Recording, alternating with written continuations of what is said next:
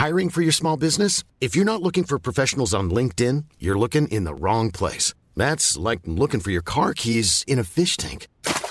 LinkedIn helps you hire professionals you can't find anywhere else, even those who aren't actively searching for a new job but might be open to the perfect role. In a given month, over 70% of LinkedIn users don't even visit other leading job sites. So start looking in the right place. With LinkedIn, you can hire professionals like a professional. Post your free job on linkedin.com slash people today.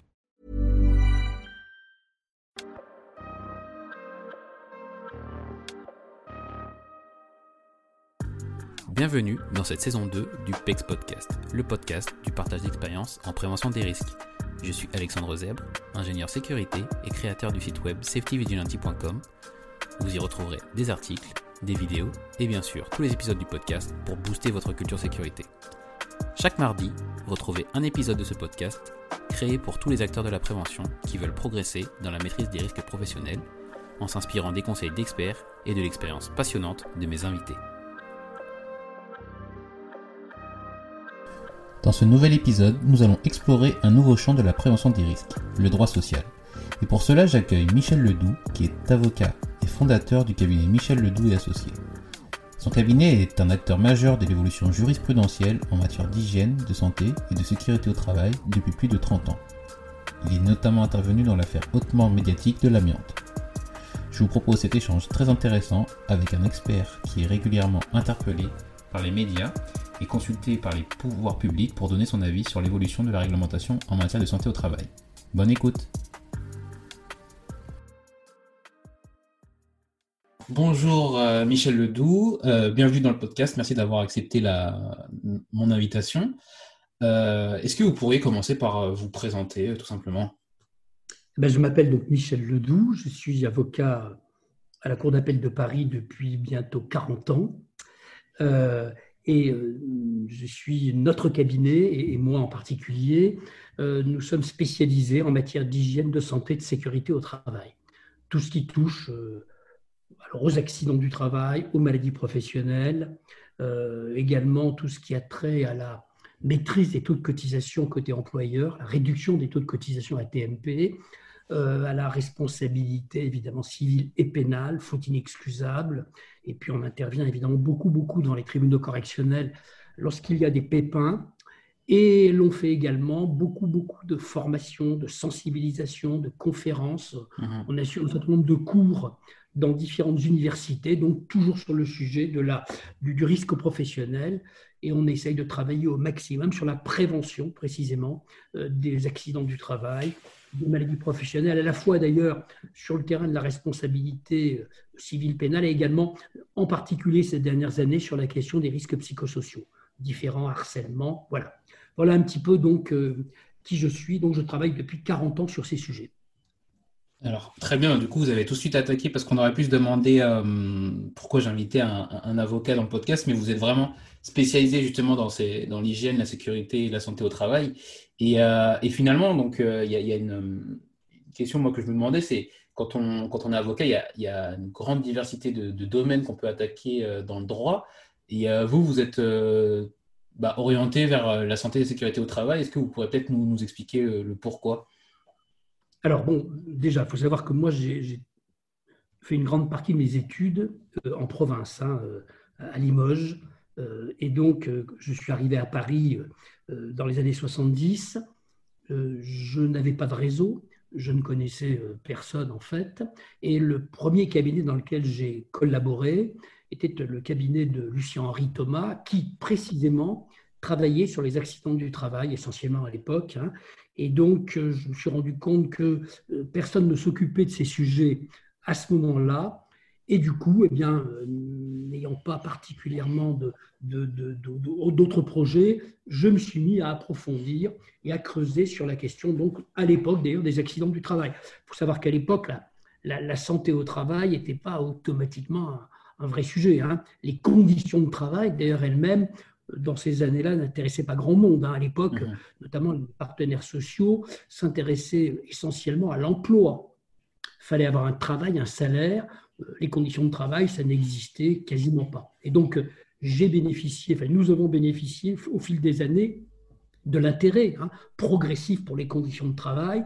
On a commencé à s'intéresser il y a maintenant peut-être une vingtaine d'années à la, santé physique, puis à la santé mentale, hein, mhm. et puis aujourd'hui à la qualité de vie au travail. Donc euh, on a un peu surfé, si je puis dire, sur cette évolution euh, de la société.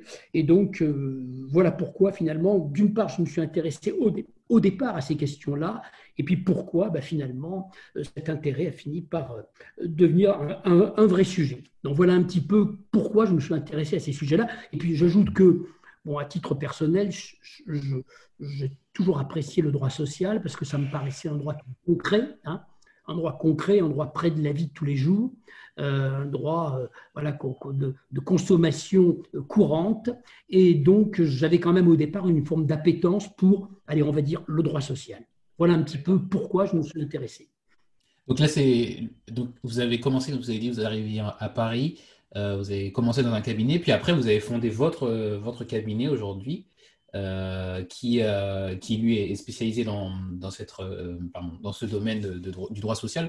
Peut-être que vous pourriez nous en, nous en parler un peu de, bah, de l'histoire de votre cabinet pour qu'on qu'on en saisisse bien les, les, enjeux et les objectifs. déjà, il faut savoir que quand je dis on ne fait que, on ne travaille que sur euh, la santé au travail. Hein. On ne fait pas de droit du travail stricto sensu. Euh, on ne fait rien d'autre que euh, tout ce qui a trait donc au risque professionnel. le cabinet, la première, le, cabinet s'est monté en deux temps. Hein. La, première structure date des années 80. On a connu en 2001 une scission. Et donc, le cabinet actuel a 20 ans d'existence, stricto sensu. Hein. Bon. Donc on est aujourd'hui un peu plus d'une cinquantaine d'avocats et de juristes. Euh, et alors on intervient d'ailleurs et en droit privé et en droit public. On a maintenant une équipe de droit public. Le cabinet, au départ, était un cabinet de civilistes, comme on dit. Hein. On ne travaillait que sur le droit privé. Hein. Et depuis donc maintenant 4-5 ans, on a développé, ça marche d'ailleurs très bien, hein, euh, une grosse activité en droit public on a vraiment des juristes et avocats particulièrement euh, experts. Et donc, on travaille donc public-privé. Donc, on est une cinquantaine. Et euh, le cabinet se, caractérise aussi par euh, le fait qu'on a des, juristes et avocats qui sont au cabinet depuis de nombreuses années. Il y a certains collaborateurs qui sont là depuis 25 ans, voire même 30 ans aujourd'hui. Hein. Donc on a très peu de turnover. Hein. Euh, les collaborateurs, quand on les embauche, nous, on veut qu'ils restent. Alors, c'est d'ailleurs notre intérêt, puisque c'est des matières qui sont peu enseignées à l'université. Mhm. Donc, on forme euh, les gens qui travaillent avec nous. Et d'ailleurs, les gens, d'une manière générale, restent au cabinet. Donc, euh, c'est rassurant en même temps. Et on a, ça, fait qu'on a vraiment affaire à des, à des gens très pointus, puisqu'ils ils, ils travaillent matin, midi et soir sur ces sujets. Voilà mhm. un petit peu le, la situation d'aujourd'hui, en tous les cas, on est un peu plus d'une cinquantaine. Alors, on est sur, dans un bâtiment qui est rue Portalis, dans le 8e à Paris. On est sur trois étages de ce bâtiment. Et alors, depuis maintenant trois ans, on a un cabinet secondaire à Toulouse. On a désormais une implantation à Toulouse parce qu'on a une grosse activité, notamment euh, dans le sud-ouest. Et on a même une collaboratrice qui est basée en région PACA, Hein, et qui intervient, elle, euh, sur toute la zone PACA. Euh, qui, donc, à donc on, balaye, on va dire, une, grande partie maintenant du territoire français. D'accord. Et donc, du coup, vous avez euh, cette stratégie, si je puis dire, de, fidéliser vos collaborateurs en, construisant leur expertise vraiment sur la santé au travail.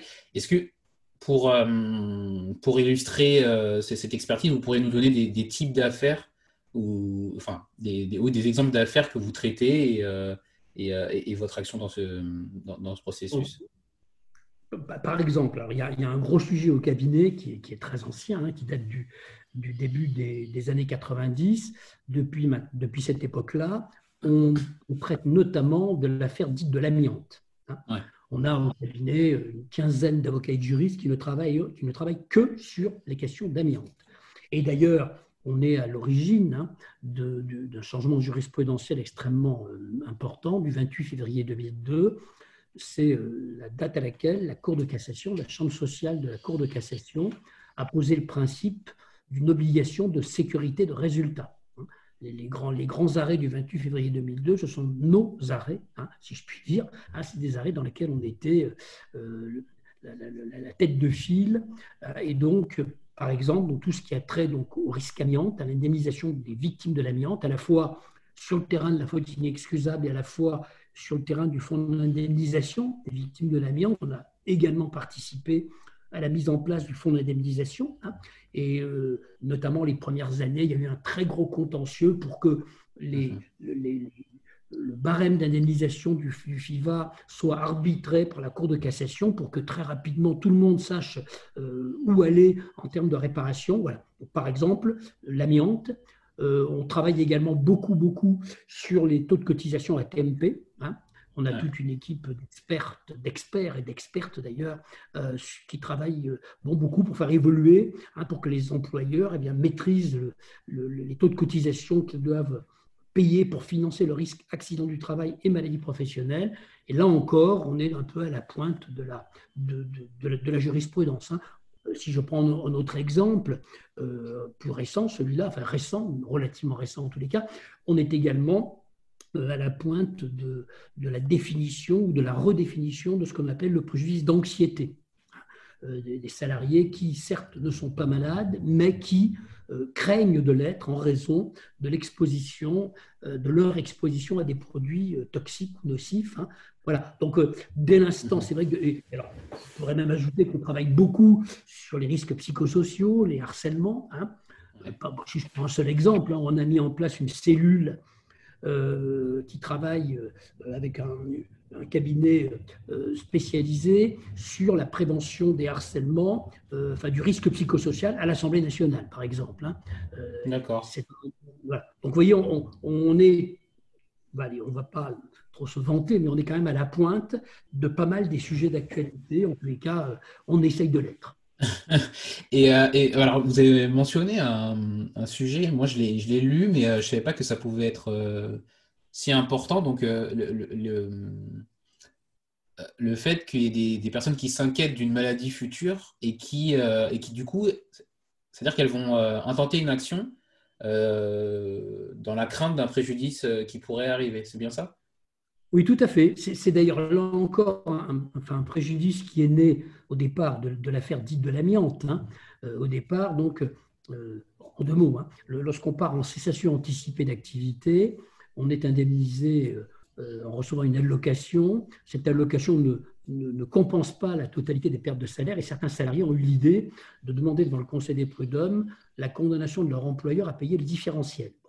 Alors ça a donné lieu à une lourde procédure à l'occasion de laquelle la Cour de cassation, là encore, la Chambre sociale, a admis que dans ce cadre-là, certaines victimes pouvaient demander la réparation de leur préjudice d'anxiété. Donc je le répète, c'est des gens qui ne sont pas malades, mais qui peuvent démontrer avoir été exposés à un produit euh, comme l'amiante, donc dangereux, hein. et donc on les autorise à demander euh, la réparation de cette inquiétude, de cette angoisse. Hein. Alors évidemment, euh, si on parle de l'amiante, il y a eu beaucoup de victimes. Hein, quand les gens qui demandent la réparation de leur anxiété, souvent travaillent dans des entreprises dans lesquelles certains de leurs camarades de travail ont été contaminés, sont parfois décédés. Donc, et alors, ce projet d'anxiété, pour faire très très simple, à la fin de l'année dernière, le 11 septembre 2019, il a été élargi au-delà de l'affaire de l'amiante. Hein, les salariés qui peuvent démontrer une exposition euh, importante à un risque élevé de maladie, hein, exposition aux produits, je le répète, nocifs ou toxiques, peuvent demander la réparation de l'anxiété, alors soit devant le Conseil des prud'hommes, soit éventuellement devant une juridiction administrative. Donc c'est un, vous voyez, ça participe d'ailleurs hein, à la pression des juges sur les entreprises euh, pour les, contraindre, si je puis dire, à faire de la prévention. Hein.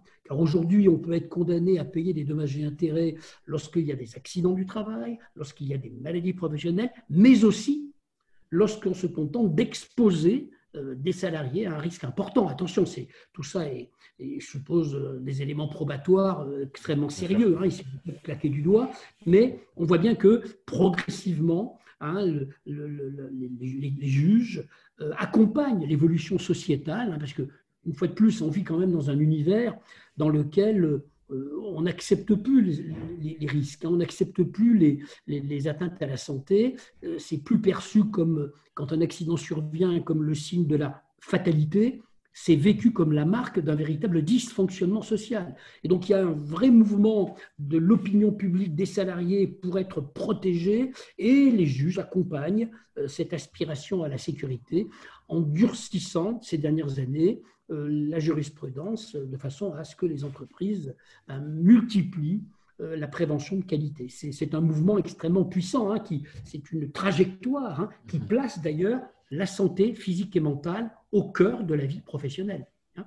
Alors justement, euh, vous avez, commencé à, parler de, prévention et euh, ça rejoint euh, la question que j'avais ensuite, c'est-à-dire que je pense que quand on ne connaît pas, comme moi, bien bah, votre action, on a l'image que du coup, on, a recours aux avocats qu'après un événement dramatique alors que finalement, il y a tout un, conseil qui peut être mis en place euh, auparavant. Et euh, peut-être que vous pourriez nous en parler un peu plus pour, euh, oui. concerne bien cette, ah, situation. Vous avez raison d'ailleurs, d'une manière générale. Hein, l'avocat, pendant de très nombreuses années, était perçu comme celui qui intervenait devant le tribunal. J'allais dire lorsqu'il est trop tard. Hein. Et ça, c'est une image que les avocats ont encore. Hein. Maintenant, ceci dit, depuis maintenant quand même un certain nombre d'années, les avocats, enfin nous en particulier, mais beaucoup de nos confrères, interviennent en conseil. Hein. En conseil, euh, nous, sans arrêt, qu'est-ce qu'on fait? Bon, On fait déjà beaucoup de formations, puisque vous savez que dans les principes généraux de prévention, hein, euh, quatrième partie du Code du travail, l'une des obligations des employeurs, c'est de faire de l'information et de la formation. Donc nous, on fait beaucoup de formations pour que les, dirigeants, pour que les encadrants comprennent leurs obligations en matière de, prévention des risques professionnels. Il y a déjà beaucoup de travail que, que nous faisons, nous, en tous les cas, sur ce terrain-là. On intervient également en conseil, c'est-à-dire que lorsqu'il y a des nouveaux textes, par exemple, hein, qui ne sont pas toujours extrêmement clairs et qui sont parfois difficiles à, mettre en, musique dans les entreprises, ben on intervient à côté de, des, chefs d'entreprise et des préventeurs. On, est très, très au contact avec les préventeurs pour les aider hein, à euh, interpréter les textes et euh, mieux comprendre comment les mettre, en, comment les mettre effectivement en œuvre sur le terrain. Donc, on intervient beaucoup, beaucoup, beaucoup, nous en tous les cas, en prévention, parce que vous avez raison. Hein. Euh, une fois qu'on arrive devant le tribunal, c'est trop tard. Hein. c'est trop tard. Et donc, euh, la, prévention est extrêmement importante. Et nous, ça fait partie de. Au moins la moitié de notre activité est une activité qui tourne autour de la prévention, pour aider les entreprises, aider les salariés à comprendre les règles, à se protéger, pour éviter effectivement les procès qui, malheureusement, surviennent lorsqu'il y a un pépin. Oui, tout à fait. C'est vrai que, et heureusement que c'est en train d'évoluer, cette, euh, cette prévention qui, qui, arrive maintenant en conseil et plus, plus en amont des pépins, comme vous disiez. Et, euh, et justement, peut-être que vous pourrez nous, nous expliquer les, euh, les, actions que vous, vous menez bah, en tant que en tant qu'avocat fondateur de votre cabinet et, et voilà en tant que c'est aussi en tant que dirigeant d'entreprise du coup puisque euh, c'est aussi euh, votre, votre, casquette. Euh, peut-être que vous pourrez voilà, nous parler un peu plus de, votre quotidien de tous les jours. Bah, notre quotidien, enfin, bon, si vous voulez, on a, pour parler de, notre quotidien, finalement, il est divisé en deux parties. On a le côté de prévention. Hein. On a par exemple tout un système de hotline hein, où nos clients peuvent nous appeler à tout moment, entre 8 h du matin et 20 h le soir, et même pour certains tout au long de la, tout au long de la nuit, pour euh, lorsqu'ils sont confrontés à une difficulté, hein, euh, un accident, un quasi-accident, euh, l'arrivée de l'inspection du travail,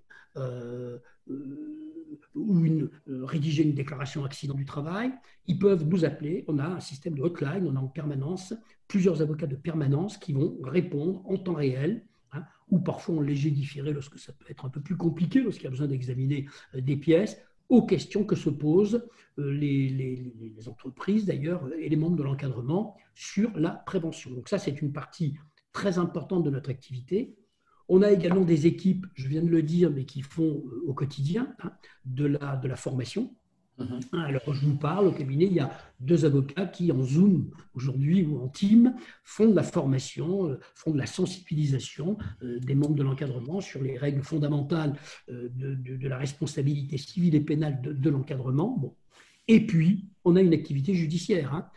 Aujourd'hui, je regardais sur le tableau avant de partir, il y a quatre avocats, avocates ou avocats d'ailleurs, aux quatre coins de la France, crois qu'il y a, quelqu'un à Montpellier, il y a quelqu'un à Lille, il y a quelqu'un à Longwy ce matin euh, qui sont en train de plaider des dossiers. Donc vous voyez, il y a, c'est une répartition hein, entre le, conseil euh, au quotidien, hein, euh, le, la, formation et puis le caractère opérationnel du cabinet. Nous, on est vraiment un cabinet 50-50 contentieux, 50-50 conseils. Voilà.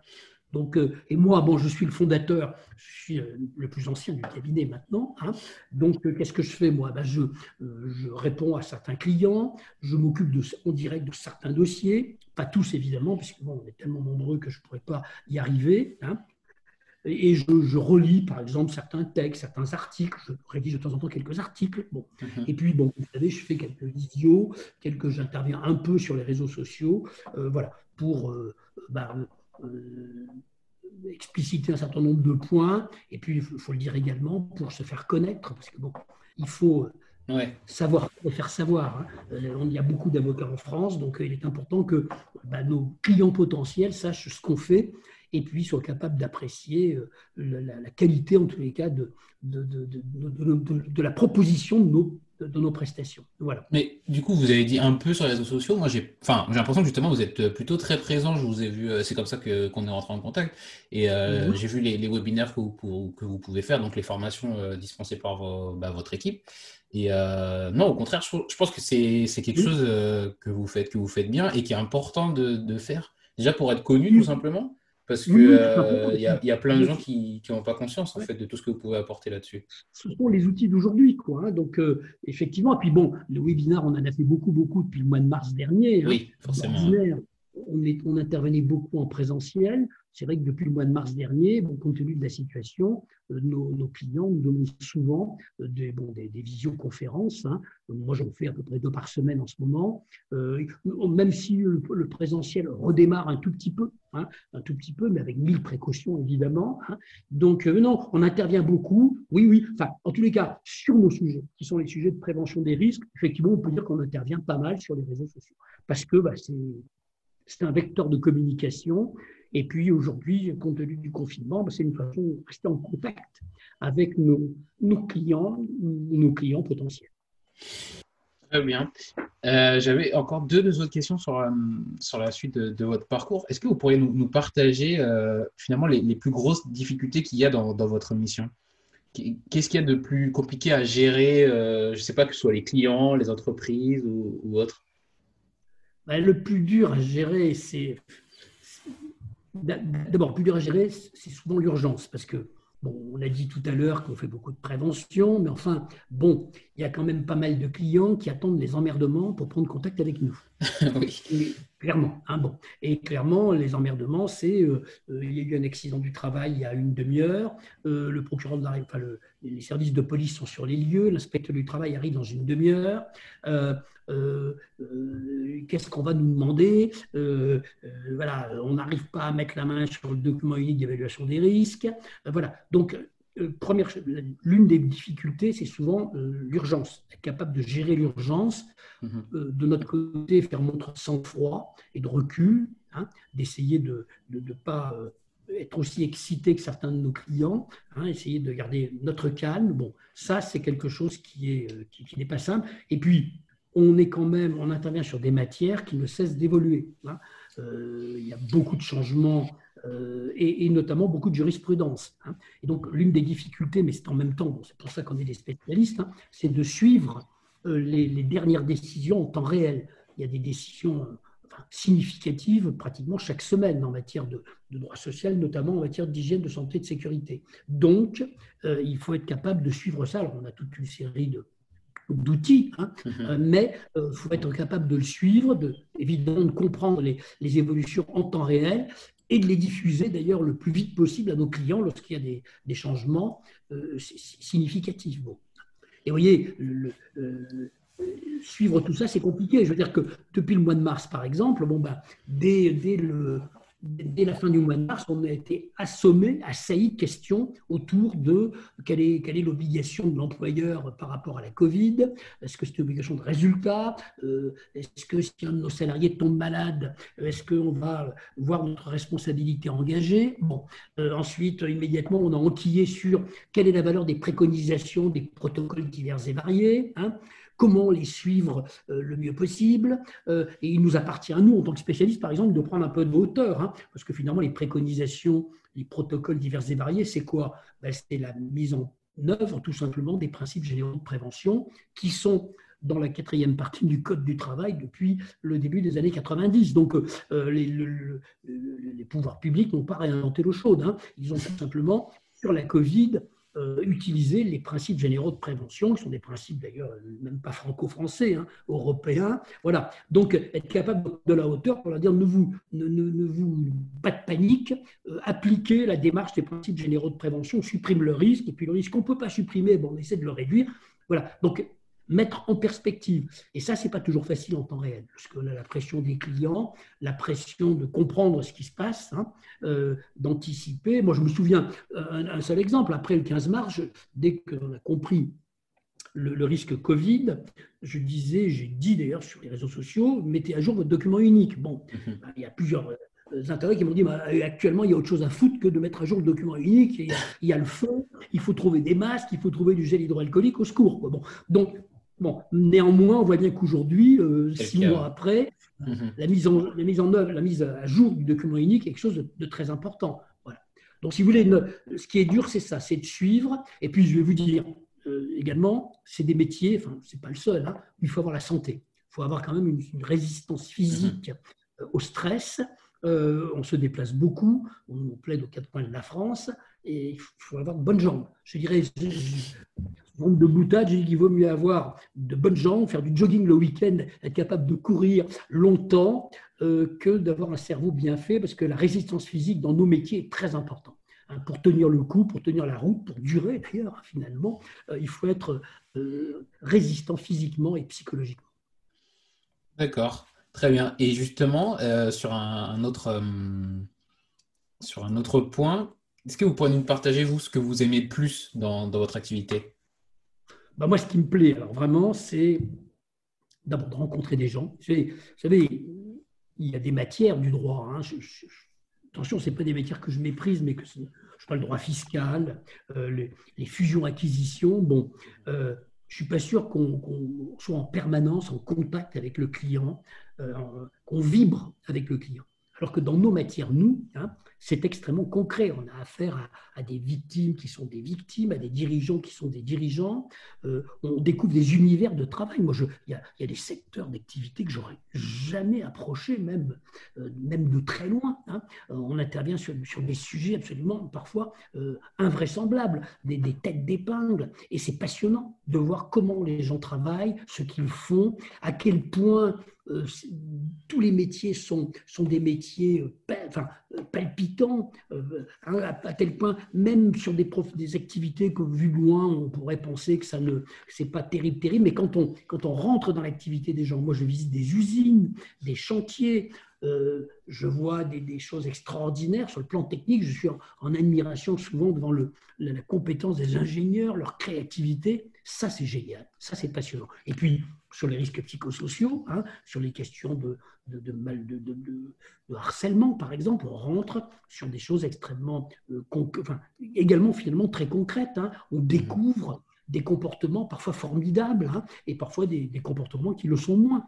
Donc on, découvre la, richesse, toutes les, les palettes de la nature humaine dans cette activité-là, en tous les cas, on est en contact avec ça et ça, je trouve que c'est vraiment passionnant. Et ça, je vais vous dire, je, je ne regretterai jamais de m'être dirigé vers ce, vers ce secteur d'activité. C'est rigoureusement passionnant. Vous savez, moi maintenant j'ai des heures de vol. Hein. Ça fait 40 ans que je fais ce métier. Je suis toujours passionné par ça. Et ça me passionne toujours. Je pourrais finalement prendre ma retraite, mais non, je n'ai pas l'intention de décrocher parce que moi, je, je vis en permanence des choses extraordinaires. C'est une chance. C'est ouais, tout à fait. C'est un très beau message en plus. Euh, alors, on va continuer sur euh, la partie recommandations. Euh, est-ce que vous auriez des, ouvrages ou des sites web que vous, que vous pourriez recommander aux auditeurs, bah, liés alors plutôt au, droit et à l'hygiène et, la santé au travail? Vous savez, il n'y a, a pas grand-chose sur le sujet. Hein. Moi, je vais vous dire, depuis, depuis toujours, je, je, travaille avec le dictionnaire permanent hein, de, des C'est vraiment le document papier jadis et puis aujourd'hui euh, numérique, euh, que je trouve que c'est... Euh, et vous avez aussi toute une série de... Pour se dégrossir, si je puis dire, hein, il y a chez l'AMI également, où il publie des, documentations très intéressantes, hein, mais il n'y a pas, on n'a pas à proprement parler d'ouvrage de référence. Moi, je vous dis, nous, on, travaille, on travaille d'ailleurs encore aujourd'hui hein, euh, avec euh, tout ce que euh, le dictionnaire permanent, c'est quand même un outil qu'on utilise quasiment très très très régulièrement. Bon. Maintenant, ceci dit, avec le temps, hein, on a notre documentation à nous, quoi, hein. on a mmh. nos jurisprudences, on assure une veille, une veille réglementaire et, et, jurisprudentielle au, quotidien.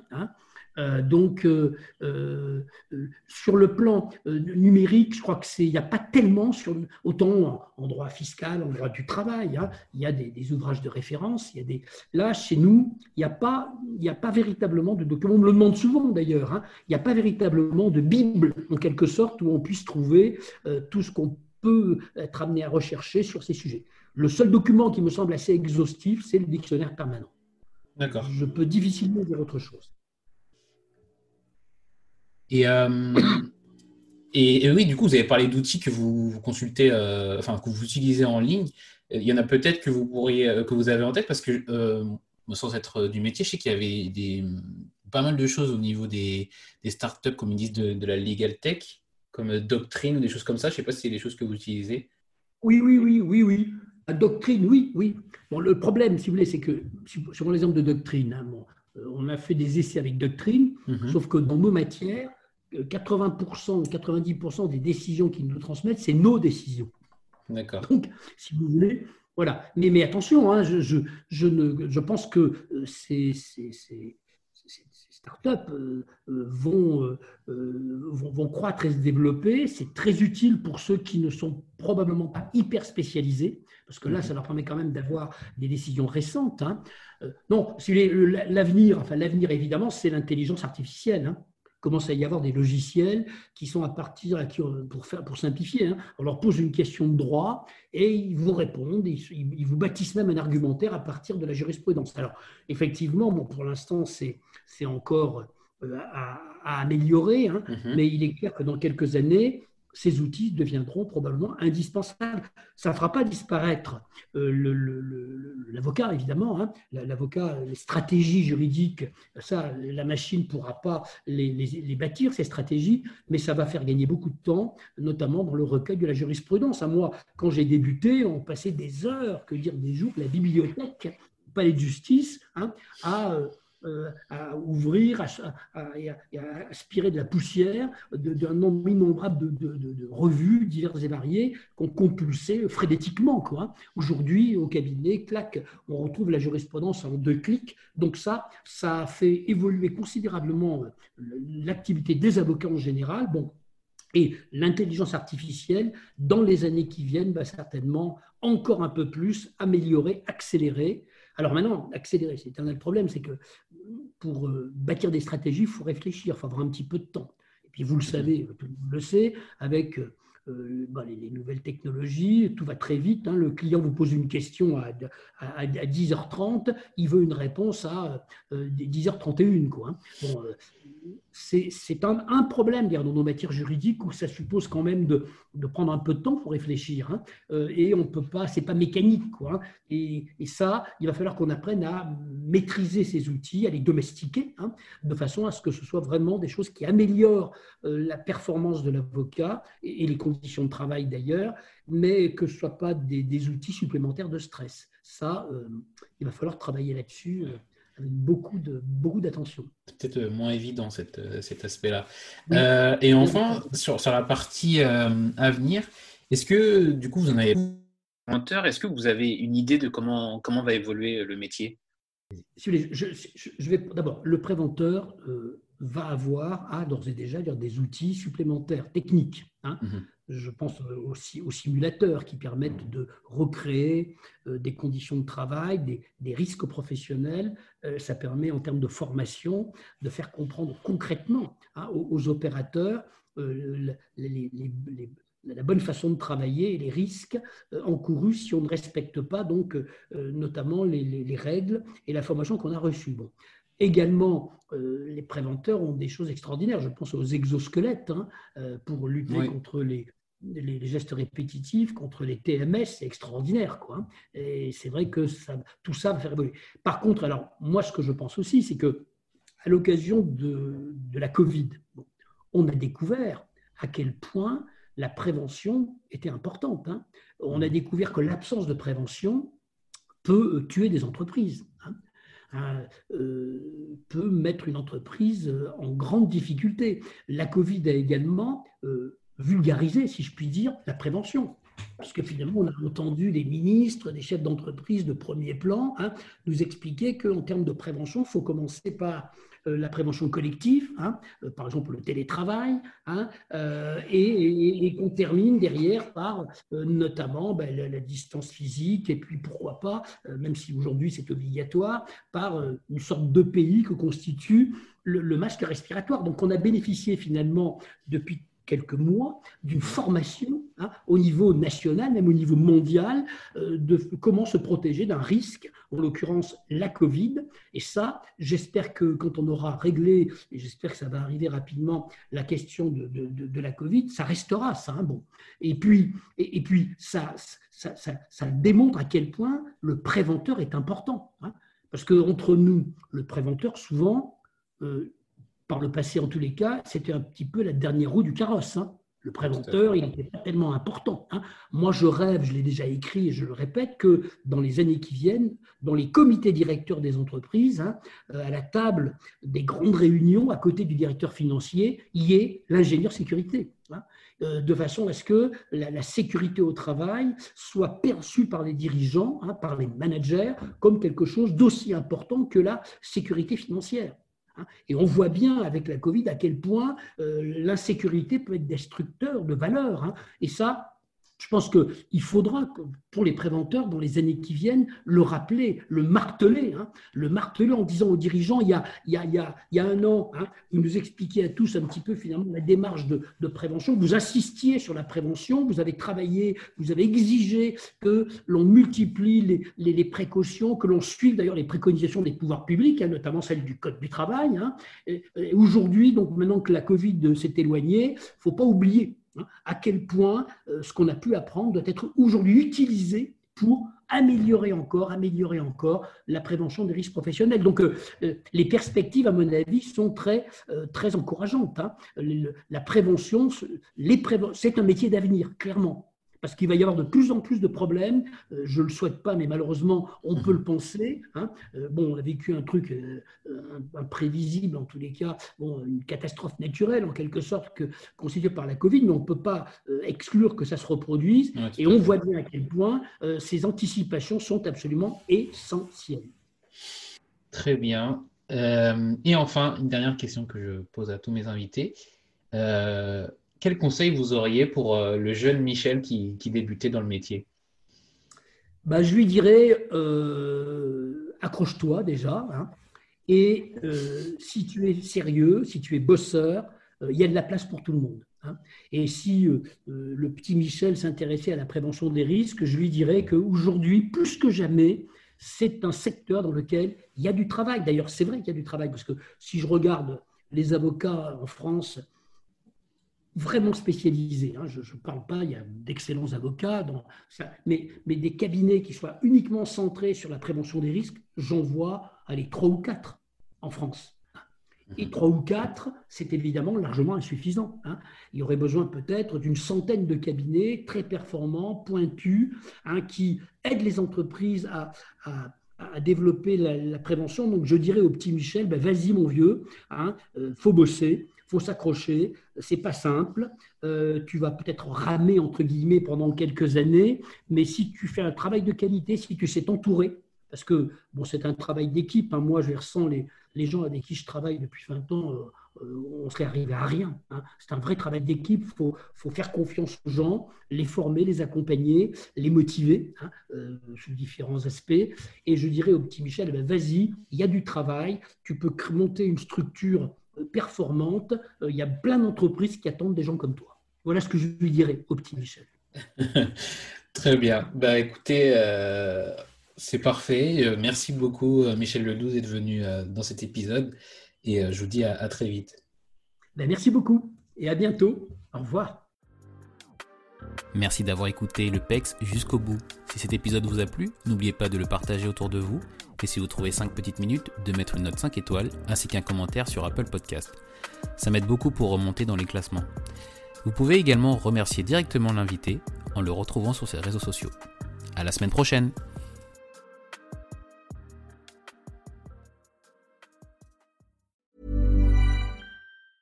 Planning for your next trip? Elevate your travel style with Quince. Quince has all the jet setting essentials you'll want for your next getaway, like European linen, premium luggage options, buttery soft Italian leather bags, and so much more. And is all priced at 50 to 80% less than similar brands. Plus, Quince only works with factories that use safe and ethical manufacturing practices. Pack your bags with high-quality essentials you'll be wearing for vacations to come with Quince. Go to quince.com/pack for free shipping and 365-day returns.